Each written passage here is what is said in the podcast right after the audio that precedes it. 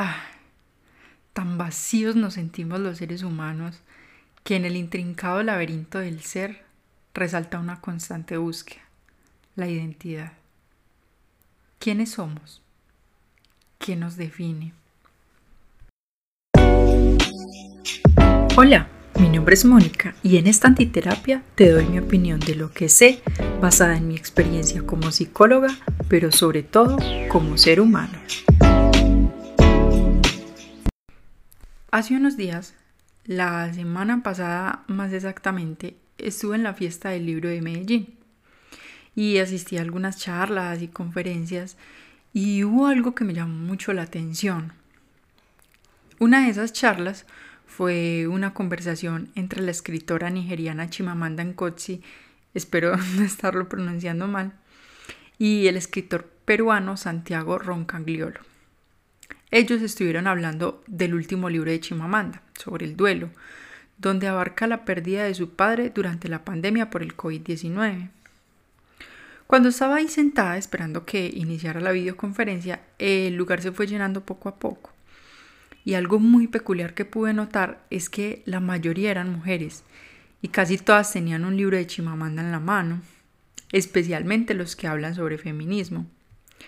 Entonces cuando empezó la conferencia y los dos autores iniciaron su conversación sobre el duelo y la muerte, todas esas asistentes abandonaron la charla. Y eso me dejó muy sorprendida, porque la charla estaba bastante entretenida. Además, eh, tocaba un tema bien interesante y de suma importancia, considero yo. Y me pareció muy curioso que todas aquellas que tenían un libro de Chimamanda en la mano sean las que se hayan ido. Entonces me puse a pensar lo teso que es que te encasillen en algo. Chimamanda es muy conocida por ser una escritora feminista. Y para ellas pareciera que Chimamanda es solo una voz feminista. Y cuando decidió expresarse más allá de ese marco, es como si su voz perdiera el valor, como si no se le permitiera expresarse. Porque miren, el lugar estaba lleno de personas que asumo estaban allí esperando que ella hablara sobre sus obras feministas, pero en cuanto se dieron cuenta que ese no era el tema, se fueron. Y es como si el mundo le dijera, o habla sobre feminismo, o mejor no hables porque no nos interesa otra cosa. Y esto me llevó a reflexionar sobre la rigidez de nuestras percepciones y cómo encasillamos a las personas y a nosotros mismos en categorías muy estrechas. Y esto también me lleva a, un tweet que vi hace poco en donde una chica decía que los afrocolombianos ya no deberían identificarse como tal, sino que deberían empezar a usar el término afrodescendiente porque ellos vienen de África, son africanos, no colombianos. Y bueno, todo bien por una parte, no tiene nada de malo que quieran rescatar esa cultura afro, pero es que a costa de ello están intentando borrar su identidad colombiana. Algo que primero me parece muy triste y segundo se me hace imposible. Porque es que uno cómo hace para borrar sus raíces. Eliminar nuestra historia es imposible porque hace parte de nosotros y querer deshacernos de ella es amputar una parte importante de nuestro ser. Y en ese afán de identificarnos con algo y encasillarnos en ello, nos fragmentamos. Nos hacemos seres incompletos porque si te encasillan en algo te estás privando de la posibilidad y el privilegio de conocer otras cosas. Sobre esto último también les quería contar pues que estuve en la charla que estuvo a cargo de la revista El Mal Pensante. Aquí hablaron de la última edición de la, de la revista, El África Contemporánea y su influencia en Colombia estuvo muy bacana. Y al final yo hice una pregunta eh, sobre esto que les comenté de, de la chica y su tweet, porque en la charla mencionaron mucho el hecho de que sobre África no conocemos prácticamente nada. O sea, son 55 países con más de 2.000 lenguas y una cultura igual de diversa. Y yo tenía la duda sobre cómo se identifica uno con algo que, que desconoce. Porque claro, son 55 países. ¿Cómo sabe ella o uno de cuál desciende? Y lo hice con mucho respeto porque es algo que me gusta investigar. e, El tema de la identidad es algo que me, que me llama bastante la atención, además que lo trabajo mucho en terapia. El caso es que eh, una de las ponentes eh, me dijo que yo no podía generalizar. No sé si quizás le ofendió mi pregunta, pero esa fue su respuesta. El otro invitado me dio una respuesta que me gustó más y que va muy acorde a lo que yo he aprendido y entendido en este tema de la identidad. Y es que uno no se puede volver fanático a una versión de uno mismo. Él me dijo que, por ejemplo, a él le gustaba mucho el rock y toda esa cultura underground. Y sin embargo, él no decía que era una persona rockera, porque decir eso implicaba que entonces no podía disfrutar de otros géneros. Es que si uno se define en algo, también se limita. Y pónganse ustedes a pensar cuántas veces durante su vida se han privado de experimentar muchas cosas solo porque, abro comillas, no hace parte de su identidad, cierro comillas. Vean, yo también caí en ese error cuando era más joven. Yo decía que no, que yo era la más rockera, la que siempre usaba ropa negra y escuchaba la misma música siempre. Y no me permitía escuchar otras cosas porque se salían de esa identidad que yo quería mantener. Y no era que no me gustara otro tipo de música, porque eso ya es diferente, sino que a pesar de que me gustaba, no me permitía escucharla, o al menos no en público. Entonces, la doble vida. Y eso es muy aburridor. Luego de estar unos tantos años en este plano terrenal, uno se da cuenta de que eso es una pendejada, que privarse de algo que a uno le gusta y fingir que no le gusta solo por aparentar una identidad es absurdo. Mejor dicho, ridículo. ¿Y saben con qué más me pasó? Con los libros. A mí me gusta mucho leer eh, los clásicos. Y sí, reconozco que fui de esas mamertas fastidiosas que criticaba a los que leían novelas juveniles o autoayuda, que porque, ay, eso no alimenta la mente, no enriquece la cultura y bla, bla, bla. Gracias a Dios entendí que en la diversidad está el placer y hoy leo de todo. Es más, el año pasado me leí Crepúsculo por primera vez y no les puedo describir el deleite que fue para mí leerme esos libros. Sobre todo porque me permitió quitarme al fin esa máscara de pseudo intelectual fastidiosa que quería proteger a muerte. No, ya no estamos para eso. A este mundo se vino a disfrutar y experimentar de todo un poquito. Y vean, les cuento que si yo hubiera continuado en ese afán de ocultar lo que me gustaba, de llevar esa doble vida, yo no me hubiera dado la posibilidad de experimentar uno de los mejores momentos de mi vida que fue ir a ver a mi artista favorita en vivo, Miley Cyrus. Y les cuento esto porque en terapia sale a relucir mucho este tema, ¿saben? Siempre hay un paciente que tiene una crisis de identidad, que es que le empezó a gustar algo que antes no le gustaba, o que es que se siente cansado de ser igual todo el tiempo, que es que siente que está amarrado, y bueno, entonces yo les pregunto, oye, ¿y en qué parte de la Biblia o de la Constitución dice que uno tiene que ser exactamente igual toda la vida? ¿Quién dijo que debemos ser estáticos? ¿A mí qué ley me prohíbe o me castiga por cambiar de opinión? No, somos seres tan transmutables. Es más, el universo mismo lo es. La única constante en el universo es el cambio. Entonces, ¿por qué voy a ser yo la única excepción? Véanlo de esta manera. Cambiar es la muestra, la evidencia de que uno está viviendo. Si tú conociste a alguien en el colegio, digamos, y muchos años después te reencuentras con esa persona y ves que es exactamente igual que antes, no en su físico, sino en su manera de actuar o de pensar, ¿a ustedes no se les haría, no se les haría muy raro eso? ¿No pensarían ustedes que esa persona se quedó como estancada en una mente infantil e inmadura? Porque es que todos los días nos pasan cosas que poco a poco van transformando nuestra visión del mundo, nuestro pensamiento y por ende también nuestra personalidad o identidad, como quieran llamarle.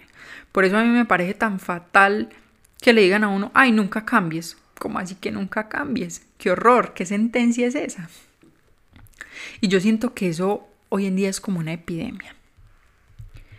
Primero entendamos qué es la identidad. No, La identidad es un conjunto de características, creencias, historias y experiencias que nos definen como individuos. Es la respuesta a la pregunta ¿quién soy yo? Y desde el momento en que nacemos, nuestra identidad comienza a formarse. Se basa en una mezcla de factores biológicos, culturales, sociales y personales. Y a medida que crecemos e interactuamos con nuestro entorno, y las experiencias que vivimos contribuyen a dar forma a una percepción de nosotros mismos y del mundo, nos identificamos con ciertos grupos, con ciertas culturas, con creencias, con valores. Y estos son los que se convierten en pilares fundamentales de nuestra identidad. Entonces, como ven, la identidad se compone de muchas cosas. Entonces, ¿por qué obsesionarnos con solo un pedacito de lo que la compone? Aquí es crucial comprender que la identidad es fluida y se construye a través de una amalgama de experiencias y percepciones. Y a lo largo de nuestra vida podemos cambiar de opinión, aprender cosas nuevas y tener experiencias que puedan reconfigurar partes de nuestra identidad. Y esta maleabilidad nos permite adaptarnos, crecer y evolucionar como seres humanos. Y eso está bien y es lo más natural del mundo. Entonces yo no sé de dónde nace esa obsesión de reducir la identidad a un solo aspecto. Vean, les voy a poner un ejemplo y es posible que a muchos no les guste. Las feministas. Yo me considero feminista.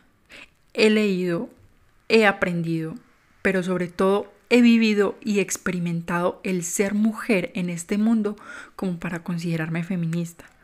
Sin embargo, a mí no me cabe en la cabeza el radicalismo de algunas, en donde toda su identidad se basa en una ideología que ni siquiera es aplicable para todo el mundo.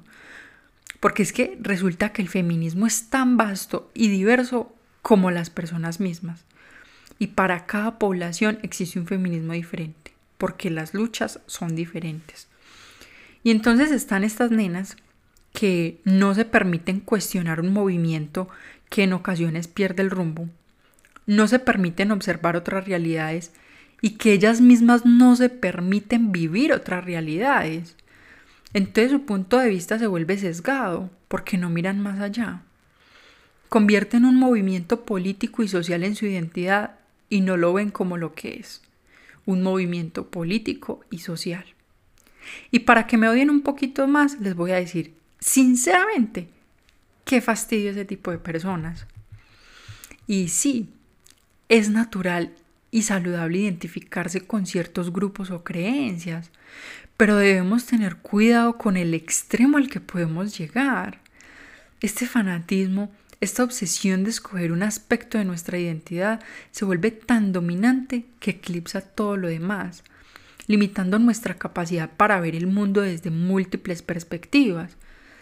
Nos volvemos rígidos, intransigentes y en los casos más extremos, incluso podemos llegar a justificar acciones dañinas en nombre de esa parte de nuestra identidad que hemos elevado por encima de todo lo demás. O incluso Puede ser algo tan simple como lo que les he venido mencionando, pero que genera mucho malestar. Y es algo que veo casi todos los días. Es más, hace poco eh, un artista del maquillaje que yo sigo subió unas historias preguntando si, si su audiencia consideraba que su foto de perfil la representaba. Porque pues ella es muy carismática, siempre se está riendo y en la foto se veía muy seria. Pero en esa foto ella mostraba su arte y por eso ella se sentía un poco confundida. Y yo bien metida, voy y le respondo lo siguiente. Yo le dije, las personas somos tan complejas y nos componen tantas facetas y matices que es imposible que una única cosa nos defina. Una foto jamás va a reflejar lo que somos completamente, porque es que siempre nos estamos moviendo, estamos cambiando, y esa necesidad de definirnos nos limita. Yo le dije que a mi parecer la foto sí la representaba, quizás no en todas sus facetas, pero al menos en una que era muy importante para ella, su arte, el maquillaje. y que cuando uno busca encasillarse en algo, también se pierde. Entonces hay que abrazar todo lo que somos y no siempre todos van a ver el conjunto completo. Y eso está bien. No permitas que ese pensamiento de, ay, tal cosa no me define, te defina y te limite. Celebremos esa diversidad. Aprendamos de nuestras diferencias y busquemos siempre el equilibrio en nuestra identidad, permitiendo que sea un puente hacia los demás y no un muro que nos separe. Celebremos la diversidad de pensamiento, la pluralidad de experiencias y la riqueza de nuestras múltiples identidades. Porque al final del día es la amalgama de todas esas facetas lo que nos hace únicos. Y en esa unicidad encontramos no solo nuestra verdadera identidad, sino también la capacidad de conectarnos con los demás en un nivel más profundo y significativo. Vivir obsesionados con una sola parte de nuestra identidad es como usar un solo color para pintar un paisaje. No captura la plenitud de la vida, ni su riqueza, ni su diversidad. Cada uno de nosotros es un compendio de historias, experiencias, aprendizajes y pasiones que no deben ser limitadas por etiquetas autoimpuestas o impuestas por otros. Cuando nos obsesionamos con una sola parte de nuestra identidad, corremos el riesgo de perder de vista el panorama completo de quiénes somos. Y en lugar de crecer, evolucionar y descubrir nuevos aspectos de nosotros mismos, nos estancamos en una visión estrecha de lo que creemos que deberíamos ser. En esencia, perdemos la oportunidad de vivir una vida rica y plena. Somos arcoíris queriendo ser un solo color. No busquen encasillarse en una única definición de ustedes mismos. Sean curiosos, sean abiertos y sean compasivos. Permítanse ser la versión más auténtica, completa y vibrante de ustedes mismos, porque al final del día es en esa diversidad y complejidad donde encontramos nuestra verdadera esencia y belleza.